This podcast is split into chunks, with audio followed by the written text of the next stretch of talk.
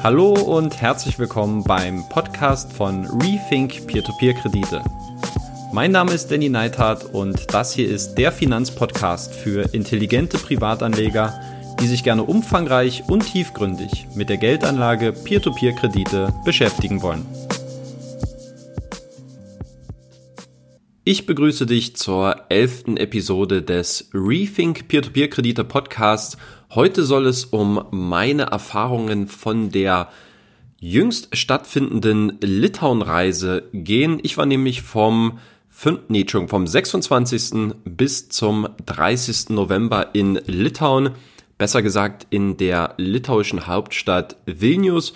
Und ich habe mich dort mit ähm, sehr vielen Marktteilnehmern getroffen aus dem Peer-to-Peer-Umfeld, seien es klassische ähm, Unternehmen, aber auch ähm, Vorstände von Vereinigungen, von Regulatoren ähm, staatlicher Seite her.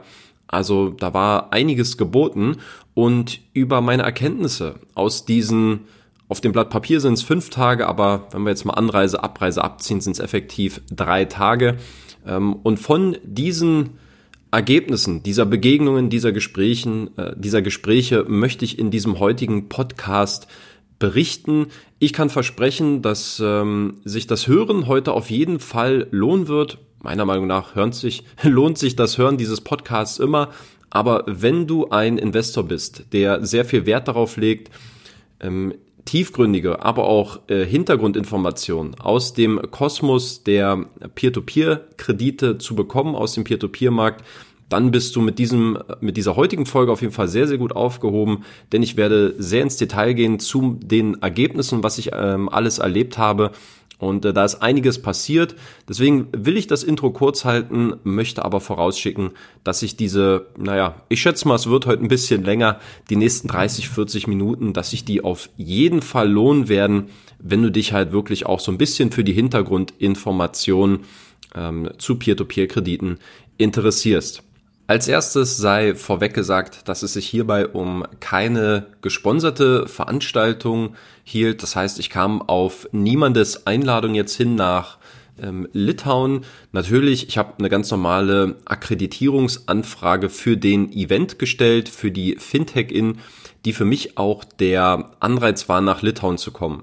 Denn natürlich ähm, Debitum Network, Neo Finance, die ich schon im März 2019 in Litauen persönlich vor Ort getroffen und auch kennengelernt habe damals.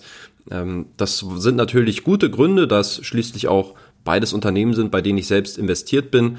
Aber der Aufhänger für mich, der musste ein anderer sein. Und ich habe ihn eben in einer Konferenz gefunden, die sich Fintech In nennt. Äh, in mit Doppel N. Ich glaube, das steht für oder soll die Kurzform für Innovation sein.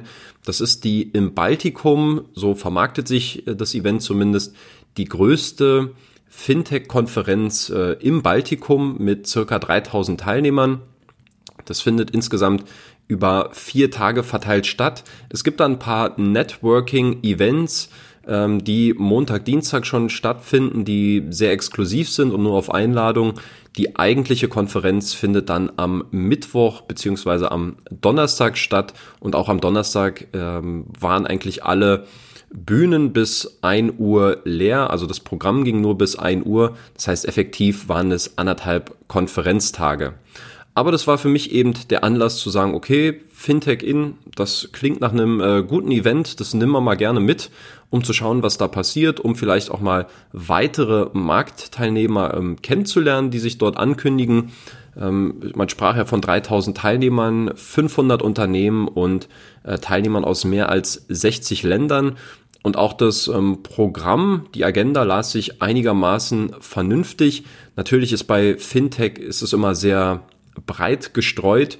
Ähm, das heißt, da ging es auch viel, weil da eben auch ein starker Litauen-Bezug ist, da ging es auch viel um, ähm, um Blockchain, um ICOs, ähm, aber auch um, um Payment. Äh, Themen, die waren da sehr stark vertreten. Und was mich jetzt natürlich speziell interessiert, wenn es jetzt um Lending geht, um Crowdfunding, da gab es die Mehrheit der Diskussion dann am Donnerstagvormittag.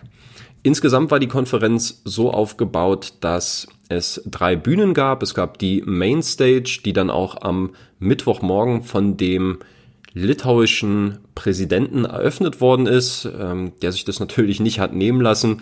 Litauen muss man jetzt natürlich ein bisschen einschränken. Das ist ein Land mit insgesamt circa drei Millionen Einwohnern. Das ist das größte Land im Baltikum. Ähm, aber da ist natürlich äh, das jetzt nicht so ein Akt wie äh, jetzt in Deutschland, wenn die Bundeskanzlerin vorbeikommt und ich meine, die lässt sich natürlich auch auf der CeBIT blicken und auf den wichtigsten ähm, Technologiemessen in Deutschland, aber ähm, zumindest hat der Präsident dort die Rede gehalten. Er ist dann danach hintenrum äh, über die Plätze wieder mit seinen zwei Securities äh, verschwunden. Also ich hätte theoretisch auch kurz Hallo sagen können. Ähm, also alles ähm, ja sehr nahbar, muss man sagen. Das war die Hauptstage und dann gab es noch zwei Nebenbühnen und das war einmal die Invest Stage und einmal die Tech Stage. Ja, und in diesem Kosmos hat sich eigentlich relativ viel inhaltlich ähm, abgespielt und dazu gab es dann noch separate ähm, Räumlichkeiten. Auf dem Weg zur Invest Stage gab es dann den Ausstellerbereich. Ich glaube, ja, ich habe es jetzt nicht durchgezählt, aber ich schätze mal so schon um die ja, 40, wahrscheinlich eher schon 50 Aussteller ähm, haben sich dort einfach einen kleinen Stand genommen, Roll-up, Stuhl, um einfach den, einen Anlaufpunkt für die Teilnehmer darzustellen. Und dann gab es noch einzelne abgetrennte Bereiche für die Speaker, die da sehr ähm, exklusiv behandelt worden sind. Und äh, dann gab es auch noch einen Meeting-Bereich, wo man dann eben über eine Event-App sich dann auch verabreden konnte um dann eben zu schauen, hey, können wir irgendwie in irgendeiner Form zusammenarbeiten, kooperieren, ähm, halt dieses klassische Networking. Ähm, ja, und dann dazu noch einen kleinen Media-Bereich, war ganz lustig, denn ähm, das war in dem oberen Stockwerk und da gab es kein Licht, deswegen wurden da provisorisch ein paar kleine Lichter aufgestellt, ein paar kleine Lampen. Äh, war eine sehr düstere Atmosphäre, aber äh, nun gut, war jetzt auch nicht da, um große Mediaberichte zu schreiben, sondern primär um zu networken. Ja, ich hatte ein paar Termine bereits im Vorfeld ähm, organisiert und das erste, was auch an diesem Tag am 27.11. anstand, das war das Gespräch mit ähm, Dr. Vitautas Senavicius. Er ist der Vorstandsvorsitzende der litauischen Vereinigung für Crowdfunding und Peer-to-Peer-Lending, also Peer-to-Peer-Kredite, bekleidet diese Position seit Mai 2016 und wenn man so möchte, ist er in gewisser Weise ein Lobbyist, der oder seine Vereinigung ist ein Lobbyverband, so bezeichne ich ihn einfach, auch wenn er das natürlich im Gespräch ein bisschen anders darstellen wollte. Ähm, ein Lobbyverband, der die Interessen der Crowdfunding bzw. Peer-to-Peer-Plattform in Litauen vertritt und dann äh, die Schnittstelle ist zum äh, Regulator zum Gesetzgeber. Das ist dann in dem Fall die Zentralbank Litauen, die Bank of Lithuania, wo ich dann ebenfalls noch einen Termin hatte am 29.11. Und ähm, da ist es quasi so ein bisschen die Schnittstelle zwischen beiden. Ähm, für mich ging die Konferenz so los, dass es inhaltlich eigentlich relativ wenig für mich zu holen gab an diesem ersten Tag. Deswegen habe ich mich gleich ins Networking reingeschubst, mich selbst reingestoßen dort ins Getümmel und hatte zum Beispiel eine ganz interessante Unterhaltung mit ähm, zwei Kollegen von SME Finance. Das ist ein litauisches Factoring-Unternehmen. Das heißt, die fokussieren sich auf Rechnungsfinanzierungen, auch primär in Litauen, ist ein äh, litauisches Unternehmen. Und äh, habe denen natürlich Löcher in den Bauch gefragt und wollte wissen, hey, wie funktioniert euer Geschäftsmodell, wie macht ihr das? Und äh, irgendwann hat der CEO auch äh, zu mir im Scherz gemeint, hey, du stellst genau die richtigen Fragen. Das äh, so, ich glaube, er meinte, ich wäre irgend so ein Venture Capitalist oder irgendwie so ein hohes Tier oder irgendein, keine Ahnung, irgendein Konkurrent vielleicht, der jetzt irgendwie mal hören will, ähm, was so bei der Konkurrenz geht. Ähm, und ich muss sagen, es fand ich ganz gut, weil er hat äh, sehr viel erzählt, er ist äh, sehr in die Tiefe gegangen, was so die Marge sind, weil letztlich muss man ja auch verstehen, auf welcher oder welche ähm, Position nehmen eigentlich die Kreditgeber ein. Weil die Kreditgeber, ich glaube, das ist ein ganz wichtiger Impuls, den man mal mitnehmen kann als Peer-to-Peer-Investor, letztlich sind Peer-to-Peer-Plattformen ein Teil. Die sind ein Bestandteil der Finanzierungsstruktur für solche Unternehmen. Ja, das kennen jetzt manche als Darlehensanbahner. Ich mag diese Terminologie ehrlich gesagt nicht so richtig. Für mich sind es ganz normale Kreditgeber. Und äh, wenn sie jetzt keine offizielle Bankenlizenz haben, dann sind es für mich alternative Kreditgeber, ähm, Darlehensanbahner, so als Terminologie, verwende ich nicht so häufig, deswegen äh, das einfach nur nicht verwechseln jetzt. Ähm, und Kreditgeber, die finanzieren Kredite und wollen es natürlich zu niedrigeren Konditionen ähm, finanzieren, als dass sie den Kredit ausgeben und das Risiko, was sie in gewisser Weise auf sich nehmen. Und dieser Zinsspread ist ja dann in gewisser Weise der Profit des Unternehmens. Und so eine Position wie bei SME Finance, die werden sich natürlich fragen, äh, aus welchen Quellen können wir mh, sag ich mal, das, das Kapital zusammenbekommen zu günstigen Konditionen. Und Peer-to-Peer-Plattformen sind von ihrem Setup, von ihrem Setup her eine, eine recht einfache Struktur und es gibt immer auch die Möglichkeit, ähm, darüber einen gewissen Teil laufen zu lassen und dann einen Teil seines ähm, Profites auch äh, abzugeben oder einen Teil ähm, ja, an die Peer-to-Peer-Plattform beziehungsweise dann an die Investoren indirekt ähm, weiterzuleiten. Und insofern ist es natürlich interessant, mit welchen Margen kalkulieren diese dort eigentlich, äh, von wo beziehen sie ihre Projekte her, wie groß sind diese Projekte im Durchschnitt, äh, wie funktioniert der ganze ähm, Bewertungsprozess, dieser Due Diligence-Prozess, das ist ja nochmal eine ganz andere Liga bei Business und bei Firmenkrediten und bei Factoring-Darlehen äh, im Vergleich zu Konsumentenkrediten. Also das hat mich schon äh, sehr interessiert und kaum war ich so an dem Punkt, wo ich dachte, oh, das ist interessant und ähm, äh, das, ähm, ja, das nimmt jetzt gut Fahrt auf dieses Gespräch. Da kam auch schon der Sergey rein. Sergey Demschuk, nämlich der neue CEO von Debitum Network. Äh, zu Debitum werde ich gleich noch ein paar Sachen ähm, erzählen. Und er kam dann rein und natürlich ist es für ihn ein potenzieller Kunde. SME Finance und hat dann so ein bisschen sanft ins Gespräch, ist er eingestiegen und hat es dann eigentlich mehr oder weniger übernommen und ähm, ist ja auch noch relativ neu bei Debitum und wollte wissen, was sind eure Konditionen. Er hat natürlich so diese drei, vier Fragen, die er stellen muss, um gleich zu erfahren, was sind die Bedingungen, was ist das Spielfeld, auf dem der Kreditgeber agiert und wie könnten beide im Idealfall dann zusammenkommen.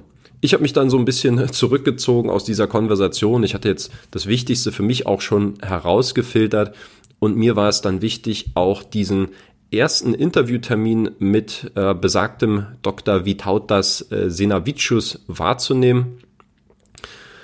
Und da kam äh, mir der Martins Lieberts, der Co-Founder von Debitum Network, zur Hilfe, der nämlich ähm, mit, nicht mit ihm direkt, aber zumindest mit dem, ähm, mit dem einem der Aufsichtsratmitglieder von dieser Vereinigung ähm, vernetzt ist. Und zwar ist das Martinas Stankevicius. Ähm, das war jetzt nicht unbedingt mein Ziel. Ich, am Anfang hieß es, er sei wohl der Präsident äh, was, äh, von dieser Vereinigung, was jetzt nicht der Fall war. Aber es stellte sich ein anderer interessanter Zufall heraus, nämlich, dass dieser Martinas der CEO der Immobilien, der litauischen Immobilienplattform Röntgen ist. Ich weiß nicht, ob der eine oder andere schon mal von dieser Plattform gehört hat. Mir ist es schon ein, zwei Mal untergekommen. Es ist eine sehr kleine Plattform.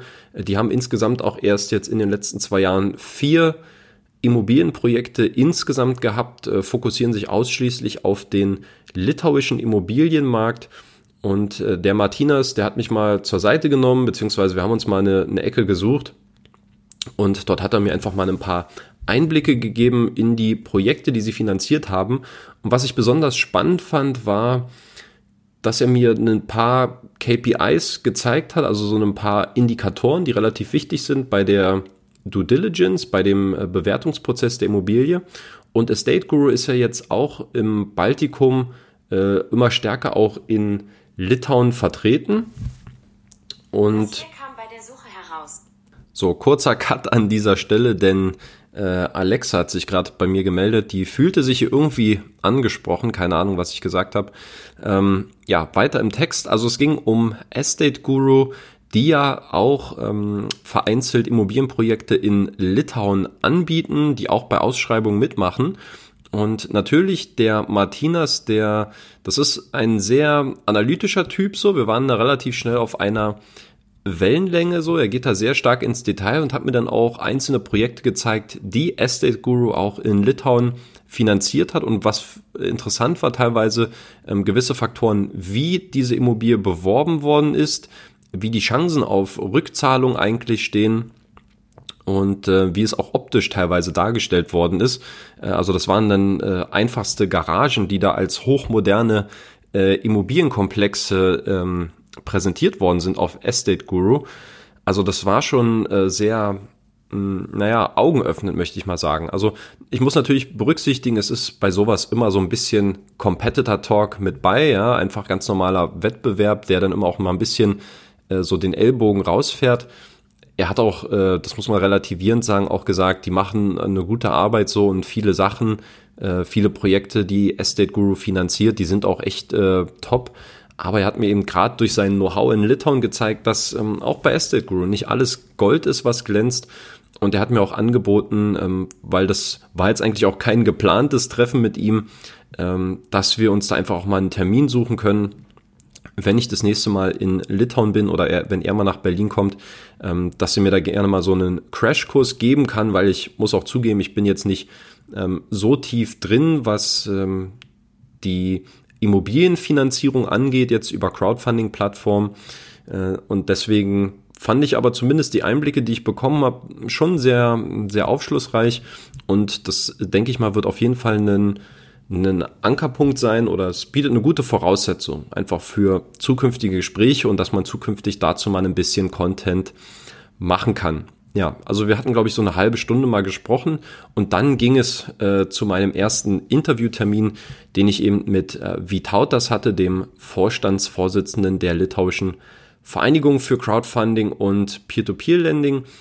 Natürlich, ich glaube, das Interview ging so eine halbe Stunde lang und wir haben sehr stark über die Situation der äh, Regulierung in Litauen gesprochen, wo er die Chancen sieht, die Potenziale, wo es ähm, einfach Möglichkeiten gibt, da noch gewisse Dinge anzupassen im Interesse seiner, äh, im Interesse seiner Vereinigung. Ähm, wie häufig man auch im Austausch mit den einzelnen ähm, Mitgliedern dieses Verbandes ist und hier sind zum Beispiel ja die Peer-to-Peer-Plattformen Savi und Finbi mit dabei, Estate Guru war mit dabei, ähm, dann noch ein paar äh, Plattformen, die mir gar nichts gesagt haben. Äh, Röntgen war natürlich mit dabei.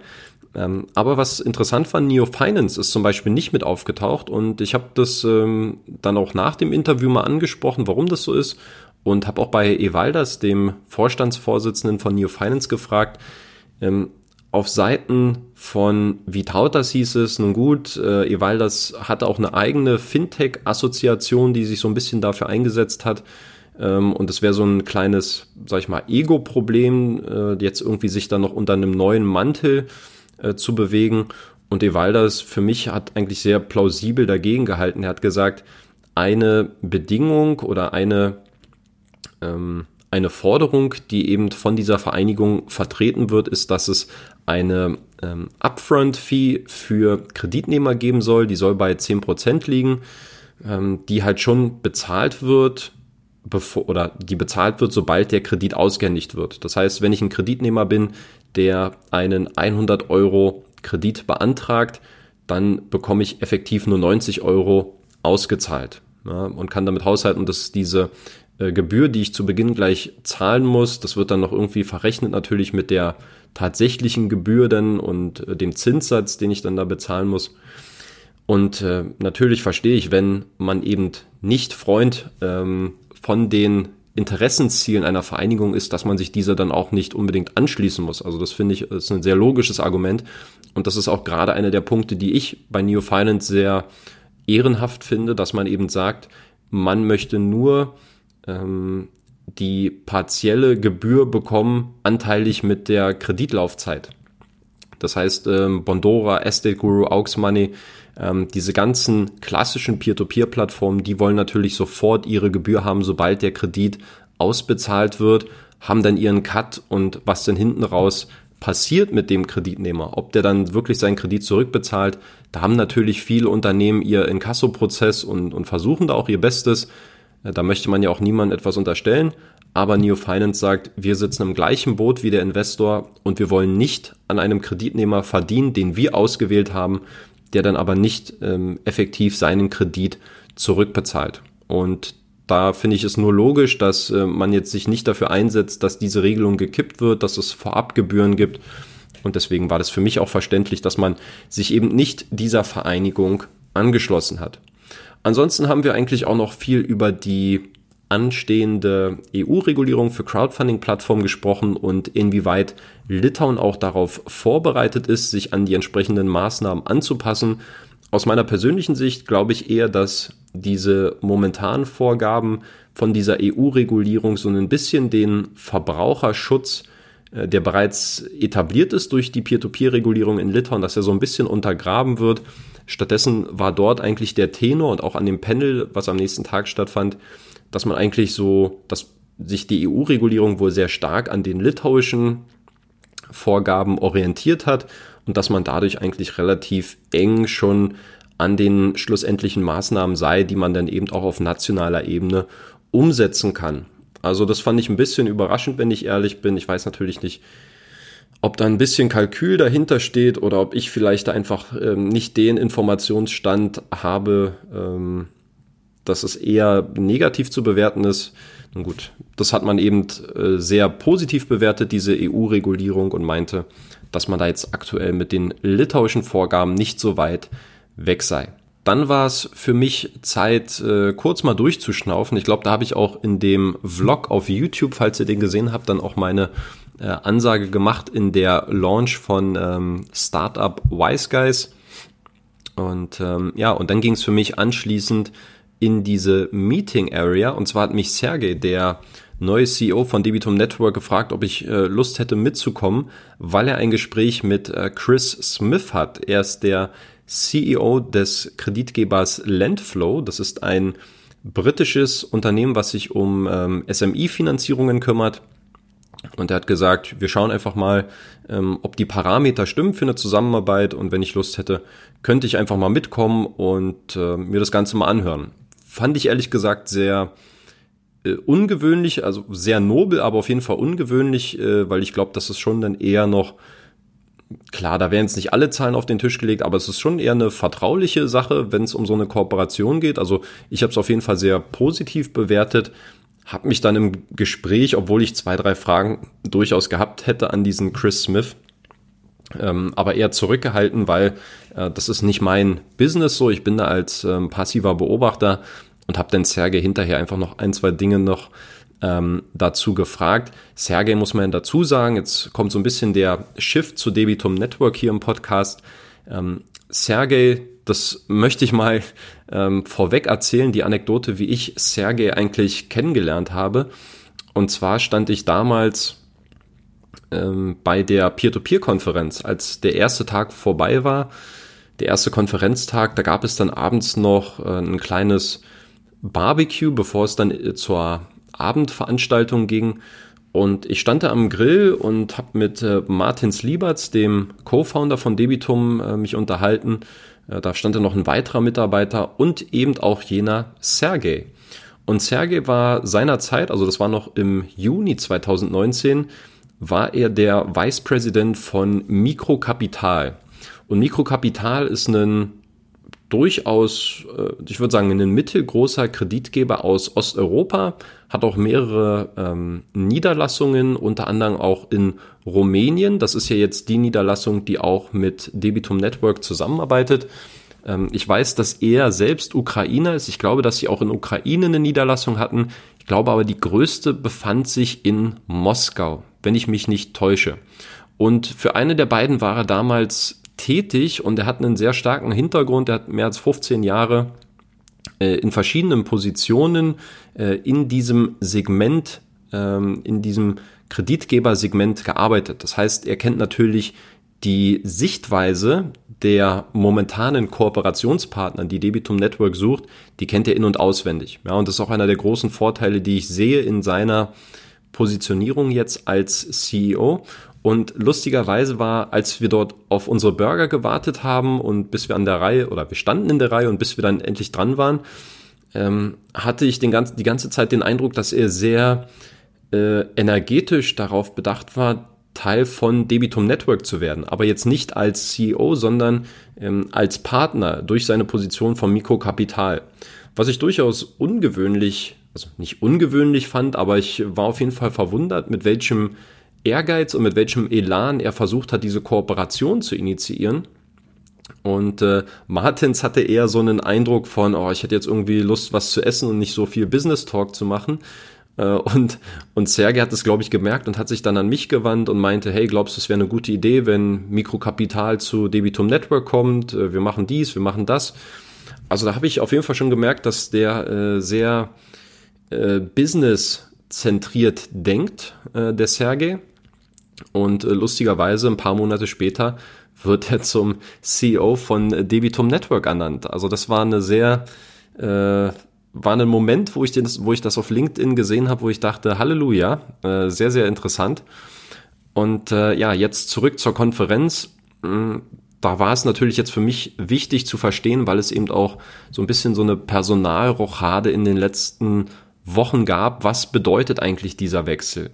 Denn die Gründer von Debitum Network, die haben ja vorher mit Debifo, was jetzt oder heute Factress heißt, ähm, die haben sich natürlich sehr, die sind ja selber durch diese Kreditgeber oder haben diese, ähm, diese, kennen diese Seite der Kreditgeber und haben entsprechende Kriterien, äh, die durchaus äh, interessant sind, wo, wo ich auch nochmal einen extra Beitrag zu machen werde, ähm, wie sie Kooperationspartner auswählen, nach welchen Kriterien sie das machen, und jetzt haben sie sich quasi jemanden ins Haus geholt, der mindestens genauso viel, eigentlich noch mehr Erfahrung in diesem Themengebiet hat.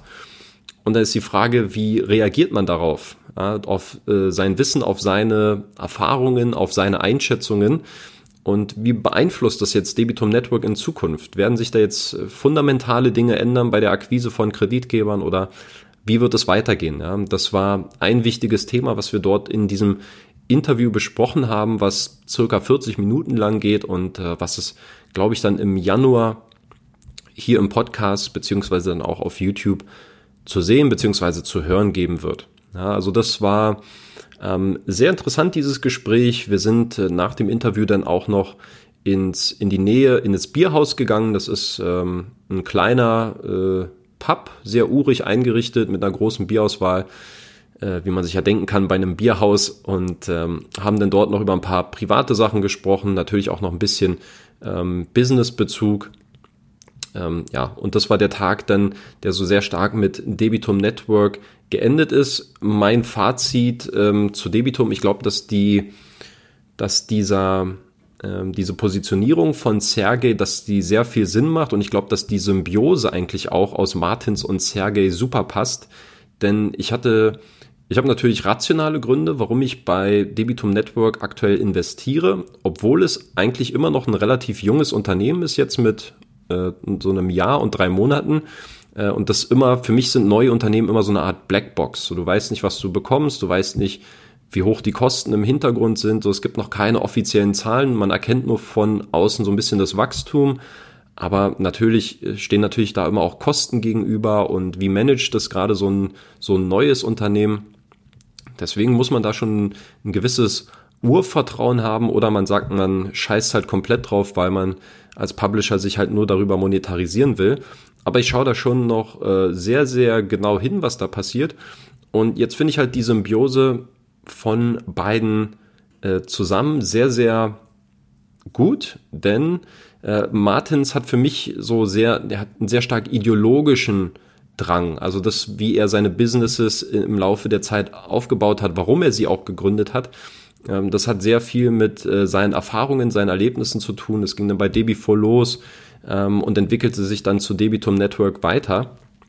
Und er hat sehr starke Prinzipien, sehr starke Wertvorstellungen ähm, und er ist mir auch brutal sympathisch, ja. Und das ist immer so eine Schwierigkeit, das auch ein bisschen auseinanderzuhalten und sich davon dann auch ähm, nicht so richtig blenden zu lassen. Also ich glaube nicht, dass er jetzt so der Everybody's Darling ist, aber ich glaube, dass zwischen, zwischen mir und ihm da irgendwie schon eine, äh, eine coole Verbindung herrscht und wir da auf, äh, auf einer Ebene irgendwie sprechen können, äh, was dann so ein bisschen auch in dieses Persönliche vielleicht reingeht. Ja, und das ist dann für mich ja auch die Schwierigkeit gewesen, das jetzt letzten Endes von dem Business Case Debitum Network so ein bisschen auch zu differenzieren, weil äh, ja, wenn ich jetzt nur danach gehen würde, wen ich mag, wen ich nicht mag, äh, da würde mein Investmentportfolio, glaube ich, ganz anders aussehen.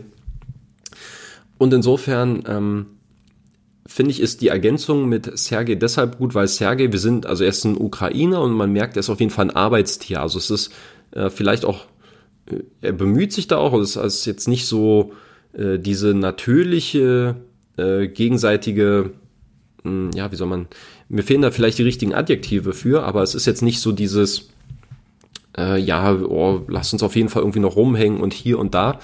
Aber er ist für mich ein, äh, er hat eine sehr starke, eine sehr starke Idee und er hat vor allen Dingen einen guten Arbeitsethos und äh, schaut sich die Probleme an, die auf dem Tisch sind und schaut, wie kann man die lösen und äh, ist da eben sehr stark hinterher. Und ich glaube eben, dass beide in Kombination ähm, so für die Führungsebene von Debitum Network eine ganz gute Kombination sind. Und mich bestätigt das eigentlich auch, dass ich jetzt ähm, wahrscheinlich dann Anfang 2020 mein Investment bei Debitum ein bisschen erhöhen werde auf 2.000 oder 3.000 Euro. Werden wir dann mal sehen. Aber äh, von Debitum habe ich auf jeden Fall viel Gutes mitgenommen und ähm, war auf jeden Fall auch positiv äh, bei der Abreise dann, was Debitum anging. Dann kommen wir zum nächsten Tag und da gab es dann für mich inhaltlich ein bisschen mehr ähm, zum Zuhören auf der Invest Stage, wo es dann um äh, Crowdfunding-Regulierung geht, äh, jetzt speziell von der EU. Da gab es äh, für mich, das war auf jeden Fall das beste Panel äh, mit auch einer hochklassigen Besetzung teilweise. Da war dann zum Beispiel der Vitautas von der Vereinigung mit bei. Da war ähm, auch der Generalsekretär von dem Deutschen Bundesverband für Crowdfunding mit bei, der Carsten Wenzlaff. Ähm, auch mit dem werde ich mich wahrscheinlich noch mal ein bisschen näher austauschen, weil er auch sehr intelligente Dinge gesagt hat. Ähm, oder auch Jekaterina Govina, die äh, damals noch Head of Innovation and Fintech bei der äh, Bank of Lithuania, bei der Zentralbank Litauens, mit der ich ja dann tags darauf noch das Treffen hatte.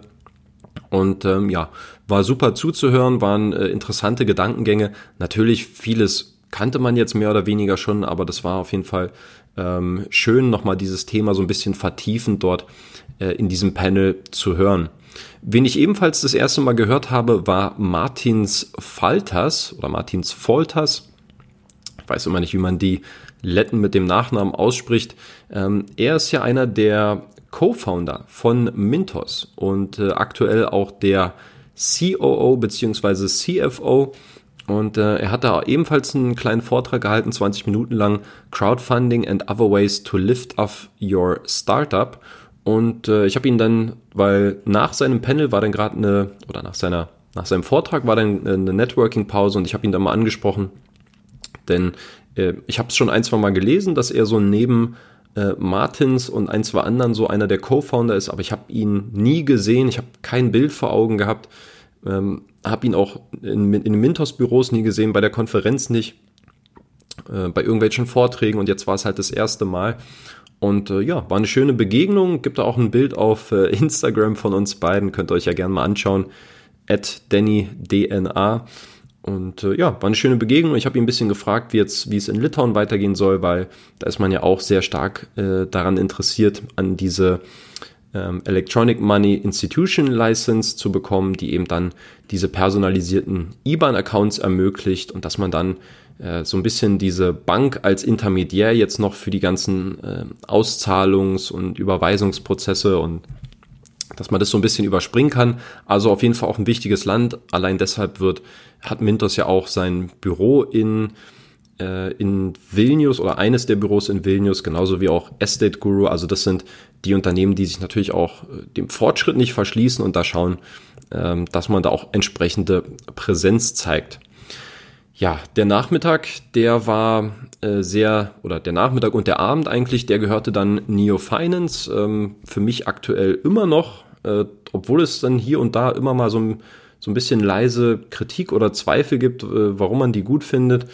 Ähm, für mich persönlich ist nach wie vor der stabilste Business Case und ähm, habe mich eigentlich auch durch die Gespräche dann äh, in der Folge eigentlich noch weiter bestätigt gefühlt. Ja, also ich war mit äh, Evaldas, dem Vorstandsvorsitzenden und auch einer der Gründer von Neo Finance unterwegs, Justinas, dem Marketingchef und mit Davidas Tumas. Er ist einer der Vorstandsmitglieder von Neo Finance, äh, den ich noch gar nicht kennengelernt habe.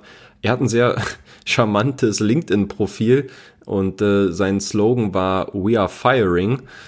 Und äh, dazu hat er äh, einen Gesichtsausdruck auf dem Bild, wo man dachte, ei, ei, ei, und das mit dem Slogan, den möchte man jetzt nicht äh, unbedingt in seiner engeren Freundesliste haben, wenn der wirklich so drauf ist. Und ähm, wir haben uns da ausgetauscht, ist ein super, super äh, intelligenter und charmanter Typ.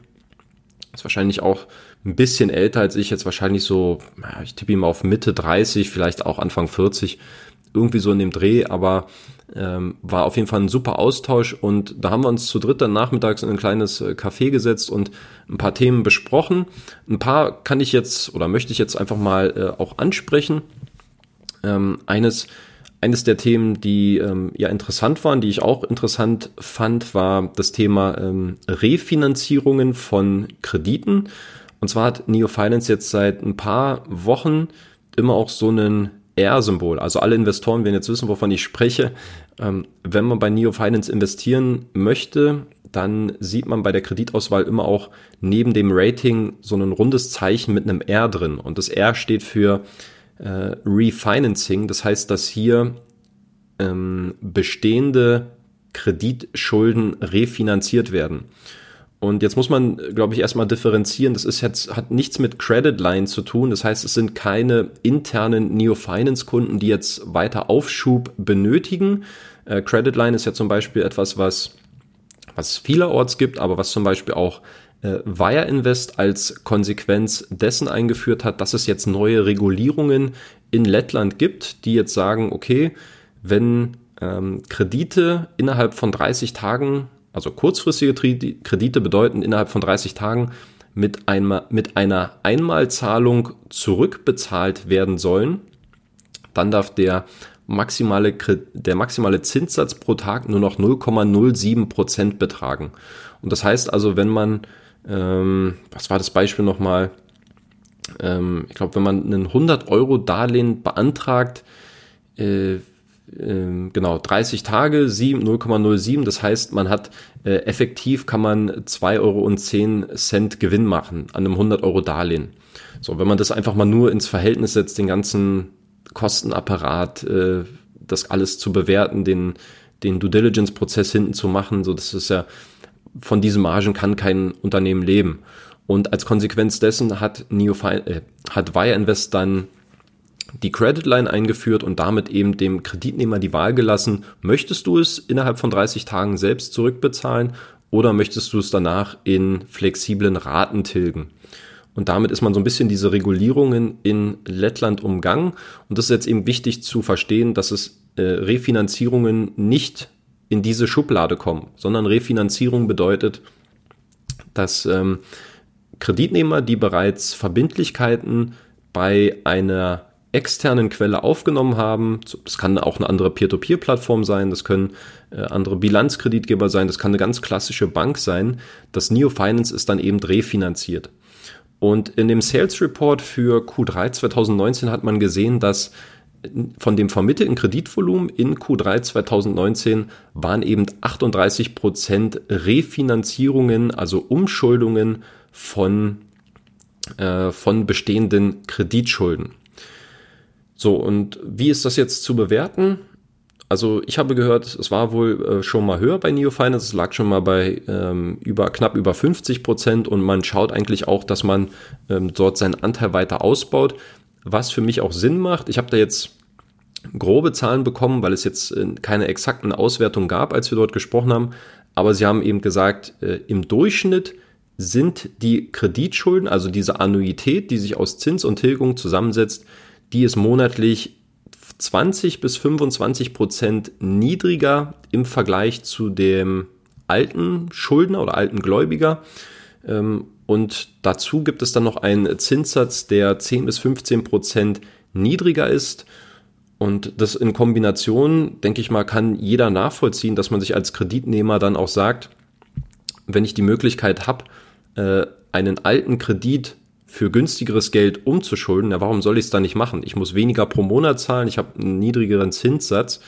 Ähm, meinetwegen muss der Kredit ein bisschen länger bezahlt werden, aber wenn da effektiv äh, ein guter Schnitt rauskommt und wenn die Peer-to-Peer-Plattform, also in dem Fall Neo Finance, auch sagt, damit ähm, können wir dann eben das, ähm, ja, können wir Kreditnehmer dann auch finanzieren, die, keine Ahnung, zwei, drei Jahre schon ihre Schulden abbezahlt haben, die jetzt aber irgendwie eine Umschuldung für günstige Konditionen haben wollen, warum sollte das jetzt im Endeffekt ein Problem darstellen? Also ich fand die Argumentation sehr, sehr einleuchtend und äh, damit war das, äh, war da für mich auf jeden Fall auch ein, ein Haken dran an diesem Thema.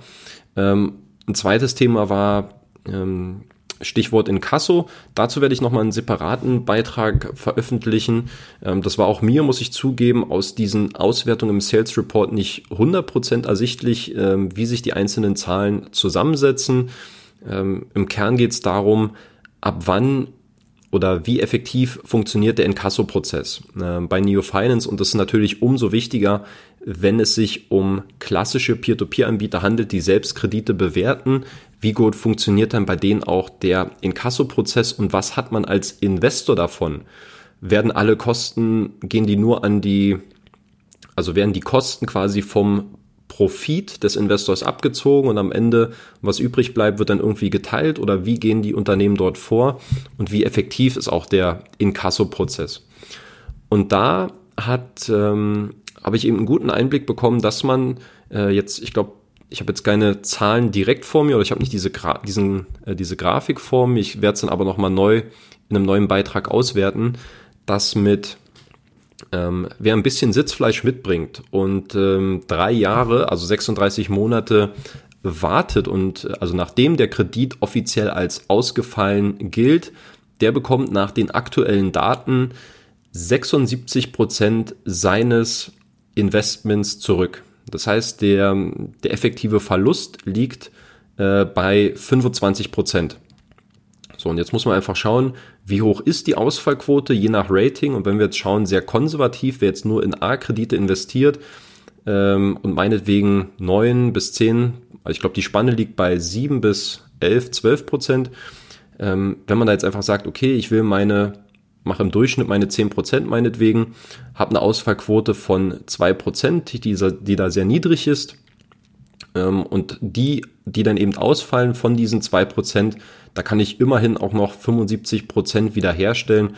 Und das ist eben der äh, Clou, glaube ich, den viele nicht verstehen oder warum, warum viele äh, meiner Meinung nach wahrscheinlich auch Probleme haben bei Neo Finance, weil sie eben sehr ähm, kurzfristig agieren, weil sie sofort ihre Kredite verkaufen. Es gibt auch bei Neo Finance ähm, zum Beispiel Devidas, er hat mir auch selbst sein Portfolio gezeigt und der war, äh, ich darf keine genauen Zahlen nennen, aber ich ähm, denke, es ist okay, wenn ich sage, dass er sechsstellig investiert war bei, ähm, bei Neo Finance oder ist quasi selbst investiert in, in diesem, in dem sechsstelligen Bereich. Und äh, er zum Beispiel sagt, äh, cut, your losses, cut your losses short. Also er verkauft die zum Beispiel, sobald die ähm, in Verzug geraten. Und bei Neo Finance ist es ja auch nochmal unterschiedlich gestaffelt. Ich glaube, die höchste oder die Stufe, die er hat, wenn man mindestens 15.000 Euro investiert, dann ist man, glaube ich, Silver, hat man diesen Silver-Status und das heißt, man kann Kredite äh, in den ersten Tagen nach dem Ausfall, nachdem sie offiziell als ausgefallen gelten, für 80 Prozent ja, auf dem Zweitmarkt weiterverkaufen oder an Neo Finance äh, abtreten. Und äh, bei mir zum Beispiel, ich habe jetzt 7000, ein bisschen mehr als 7000 Euro investiert und bei mir sind es jetzt, ich habe diese 70% Status, das ich bin, glaube ich, jetzt gerade in diesem Bronze-Status. Theoretisch müsste es da bestimmt auch noch einen Gold-Status geben. Ähm, naja, äh, führt jetzt zu weit. Auf jeden Fall hatte ich, ähm, habe ich die Möglichkeit halt für 70 Prozent die Kredite dann abzutreten und je länger dieser Prozess nach hinten äh, dauert, umso mehr werden dann auch Prozent abgeknabbert. Das heißt, ich habe ausgefallene Kredite, äh, die hatte ich mir im April reingeholt. Die sind dann irgendwann im Mai, Juni dann äh, rückständig geworden, sind jetzt als ausgefallen ähm, im Status bei mir und äh, da kriege ich jetzt, glaube ich, 30, 40 Prozent. Und da ist für mich doch klar, das äh, sind Kredite, die ich nicht verkaufe, wenn man eben diesen Statistiken vertraut, dass eben dort äh, ein sehr hoher Prozentsatz dann über, die, über einen Zeitraum von zwei, drei Jahren zurückgewerden worden kann. Und deswegen, glaube ich, muss man sich bei Neo Finance auch bewusst sein, äh, auch dieser Insurance Fund, diese Art Versicherung oder Provision Fund heißt er, glaube ich, ist ja nichts anderes als so eine Art Versicherungsfonds, dass er, glaube ich, auch nicht effektiv funktioniert oder zumindest nicht, dass man jetzt unbedingt als Investor darauf zurückgreifen sollte, ähm, wo dann quasi die Kredite sofort zurückgekauft werden, nachdem man, nachdem diese ausgefallen sind und dafür zahlt man im Vorfeld eine Gebühr. Ich glaube, auch dieses Rechenspiel lohnt sich nicht wirklich für Investoren. Ich benutze es persönlich nicht, ich kann es nicht genau beurteilen. Ja, aber das einfach so ein paar Einblicke. Ich fand es auch interessant. Äh, Evaldas zum Beispiel hat gesagt, ähm, er verkauft nie seine Kredite, er lässt die immer ähm, ja, ins, in, in den Inkasso-Prozess laufen. Also da gab es auch durchaus unterschiedliche Ansätze ähm, bei Neo Finance, wie man sein eigenes Portfolio managt. Und das ist für mich äh, auch eine der ähm, wichtigsten Aus- äh, oder nicht Aussagen, einer der wichtigsten Aspekte gewesen, die ich für mich mitnehmen konnte, nämlich dass alle, also Mitarbeiter vom CFO zu dem Marketingchef zu äh, Management, Shareholder, Gesellschafter, dass eigentlich alle auch bei Neo Finance selbst investieren und nicht in der Form, ich bin hier irgendwie Anteilseigner und investiere mein Geld aber woanders, sondern jeder hat so seine, äh, seine eigene Herangehensweise, wie er sein Portfolio managt und ausnahmslos alle haben eigentlich auch äh, mir berichtet, dass sie natürlich je nach Strategie ihre 10 bis 12 Prozent bei Neo Finance machen. Und das gibt mir eigentlich ein gutes Gefühl, auch deswegen, weil ähm, ich glaube, das wurde mir mitgeteilt, das aktiv, also das aktuell aktive Kreditportfolio von Neo Finance ist zu 4% privat, wohlgemerkt, nicht über das Unternehmen, äh, sondern privat von den Gesellschaftern und dem Management finanziert. Und Neo Finance als Unternehmen finanziert er ebenfalls nochmal innerhalb seines eigenen Kreditportfolios. Das macht ungefähr 11 Prozent aus. Und das ist für mich eine ordentliche Portion Skin in the Game, äh, die ich so von keinem anderen Unternehmen mitbekommen habe. Ähm, Martins Schulte sagt ja immer, nee, er zahlt erstmal seine, seine, ähm, seine Studienschulden ab von seinem MBA. Und äh, ja, wo ich überall war, bei Twino, bei Wire Invest, überall ist ist es eher eine Art Spielerei und man investiert so ein bisschen, aber ich habe keinen, kein Unternehmen bis jetzt ähm, kennengelernt, in dem Sinne, die sich wirklich sehr aktiv auch, ähm, die selber aktiv als eigene Investoren bei ihrem Portfolio mit dabei sind. Und das fand ich ähm, ja, sehr beeindruckend und deswegen ist es nochmal zusätzlich ähm, für mich auch eine Bestätigung, dass da eben nicht nur ähm, Versprechen in der Luft sind, sondern dass, sondern dass man eben auch wirklich von seinem eigenen Produkt überzeugt ist. Und das gibt mir natürlich als Investor ein gutes Gefühl. Ich habe jetzt nochmal 2000 Euro neu investiert. Ich will jetzt mal ein bisschen konservativer rangehen. Ich hatte vorher die äh, B-Ratings, jetzt gehe ich auf die A-Ratings. Bin gespannt, wie sich das ähm, ganze Portfolio entwickeln wird, bin aber guter Dinge, zumal ich ja auch einen langfristigen Anlagehorizont bei Neo Finance verfolge und deshalb äh, sicherlich jetzt nicht in den nächsten ein, zwei Jahren mein Geld hier abziehen will, sondern ich betrachte es eben als langfristiges Investment und glaube, dass ich da langfristig dann auch von profitieren werde. So, ich hoffe, ihr seid immer noch dran. Äh, ich habe jetzt schon ein bisschen gequatscht über meine Litauen-Reise. Wir kommen jetzt zum letzten Tag. Ich werde es, glaube ich, jetzt ein bisschen kürzer halten. Ähm, hoffe aber, dass euch die äh, zusätzlichen Informationen ähm, auch in irgendeiner Form weiterhelfen, nochmal ein bisschen bessere Einblicke hier zu bekommen ja, dann die, Kon äh, die Konferenz war dann quasi vorbei und am 29 hatte ich dann morgens einen Termin, was ich auch, das sage ich hier exklusiv, äh, auch durch Hilfe von Neo Finance organisiert bekommen habe, dass ich nämlich bei der Zentralbank Litauens, der Bank of Lithuania, einen Termin bekommen habe, um dort mit Jekaterina Govina ähm, zu sprechen. Sie ist eine Mitarbeiterin von der Zentralbank Litauens. Äh, ihr Titel war Head of Innovation and Fintech. Und ich sage deshalb war, denn sie ist jetzt in dieser Woche, und das wurde mir ebenfalls mitgeteilt, ist sie, äh, wie sagt man, promoted worden, also sie ist befördert worden und sie ist jetzt die, der Director Head of Supervision. Das heißt, sie managt jetzt 150 Mitarbeiter und wird jetzt, glaube ich, noch ein bisschen mehr zu tun haben äh, in dieser Institution. Und für mich äh, ganz klar war das eine große Ehre. Man muss dazu sagen, die Zentralbank Litauens, die kontrolliert natürlich die Geldpolitik des Landes, ähm, ist aber ähnlich auch wie die BaFin auch ähm, quasi das Kontrollorgan. Also sie machen anders. Also sie, sie machen die Gesetzgebung in ähm, für die Finanzinstitute und gleichzeitig sind sie auch das Kontrollorgan. Das heißt, sie haben da eine ähnliche Position auch wie in Deutschland zum Beispiel die BaFin, dass sie die einzelnen Finanzinstitutionen kontrollieren, äh, Maßnahmen aussprechen und äh, quasi so dieser Watchdog des Marktes sind und gleichzeitig auch mit Regulierungen diesen Markt strukturieren. Und genau deshalb war es ja auch für mich dann interessant, mit Jekaterina zu sprechen.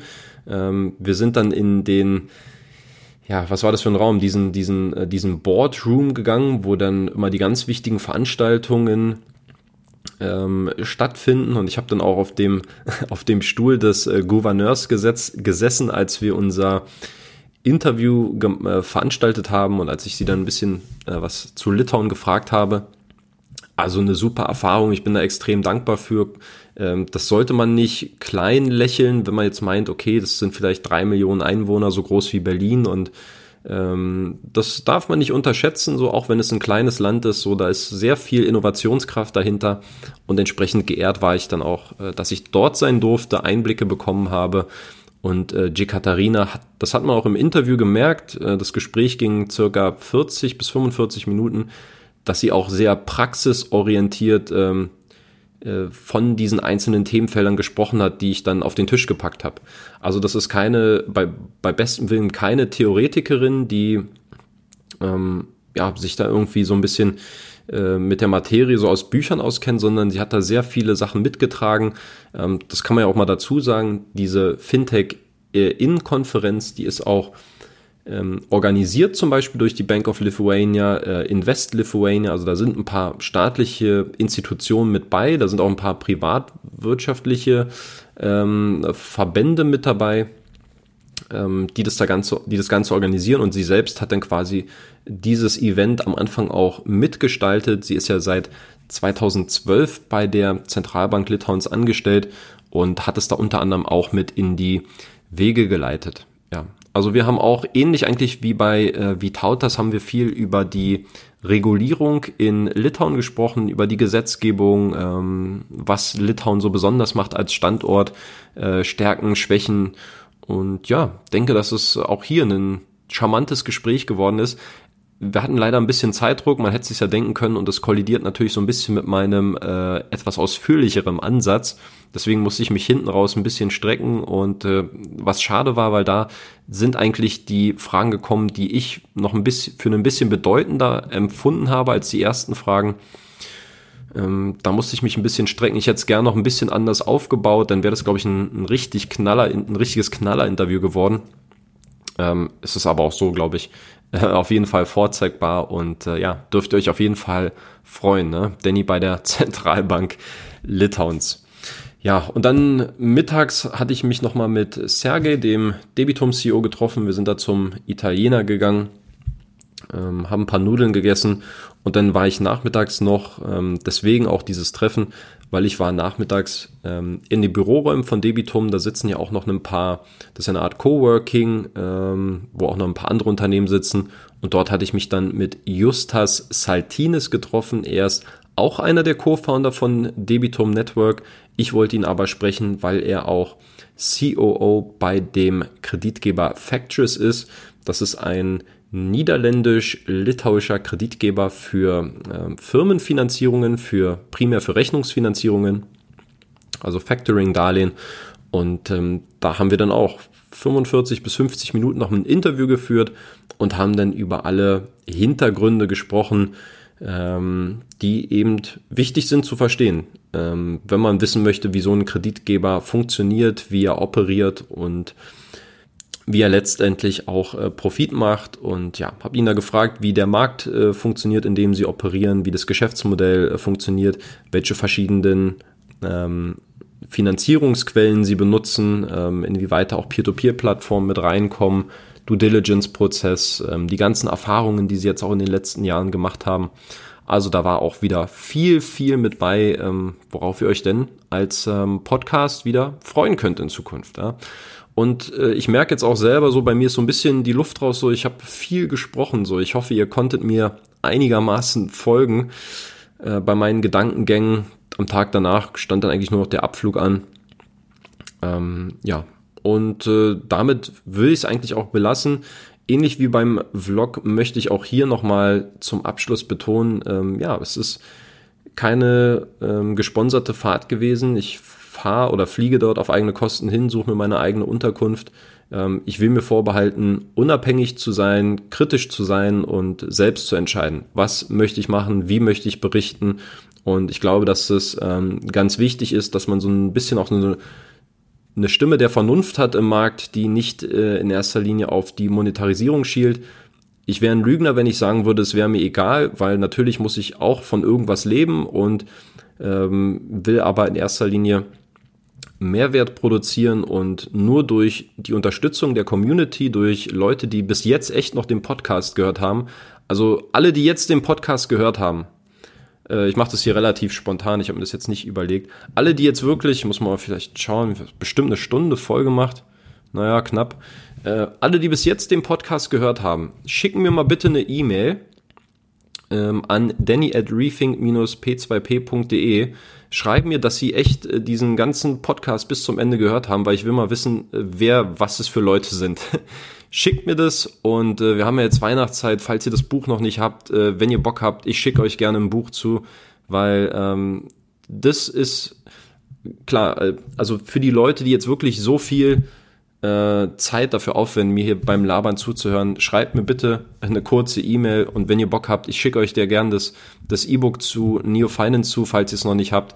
Äh, und wenn es jetzt nicht zu viele Anfragen werden, nicht, dass ich mir, mich hier selbst noch arm mache, ähm, verlose ich meinetwegen jetzt zur Weihnachtszeit noch zwei, drei Bücher von mir, von Geldanlage, Peer-to-Peer-Kredite. Ähm, schreibt mir einfach einen kurzen Kommentar per E-Mail. Einfach nur, weil ich mal sehen will, wer hört sich das echt noch so lange an. Ähm, ja, aber am Endeffekt ist es dieser Support. Ja, es sind die Leute, die wirklich einen Podcast äh, von mir hören, sich ihn runterladen. Äh, das ist der Grund, warum ich am Ende dann auch eine größere Reichweite bekomme und zum Beispiel durch ja die Nutzung von Affiliate-Links, durch durch Buchkäufe, durch Mund-zu-Mund-Propaganda.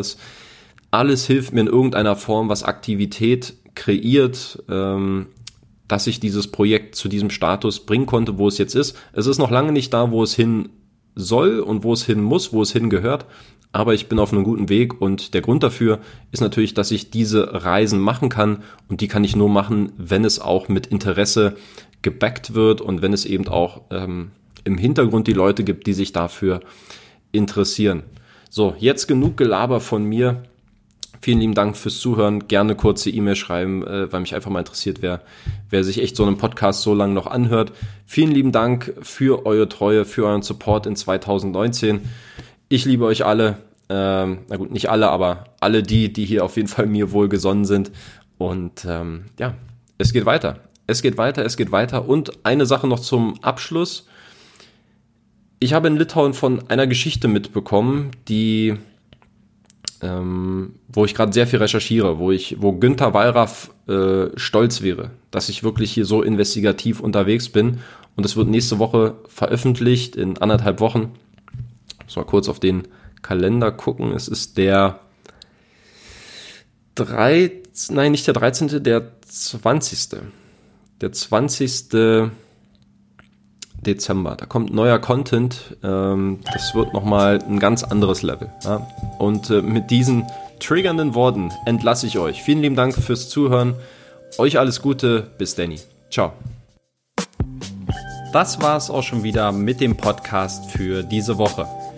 Wenn du auch zukünftig eine kritische und unabhängige Berichterstattung zu Peer-to-Peer-Krediten fördern und erhalten möchtest, dann würde ich mich über eine kurze und ehrliche Bewertung von dir bei iTunes freuen. Du hilfst dem Podcast damit sichtbarer zu werden und mehr Reichweite zu gewinnen und im Gegenzug bekommst du dafür auch weiterhin kostenlose Analysen und Hintergrundinformationen zu Peer-to-Peer-Krediten. Eine Anleitung dazu sowie weitere Informationen zum Thema findest du auch auf meinem Blog unter rethink-p2p.de slash podcast. Vielen lieben Dank fürs Zuhören und bis Danny.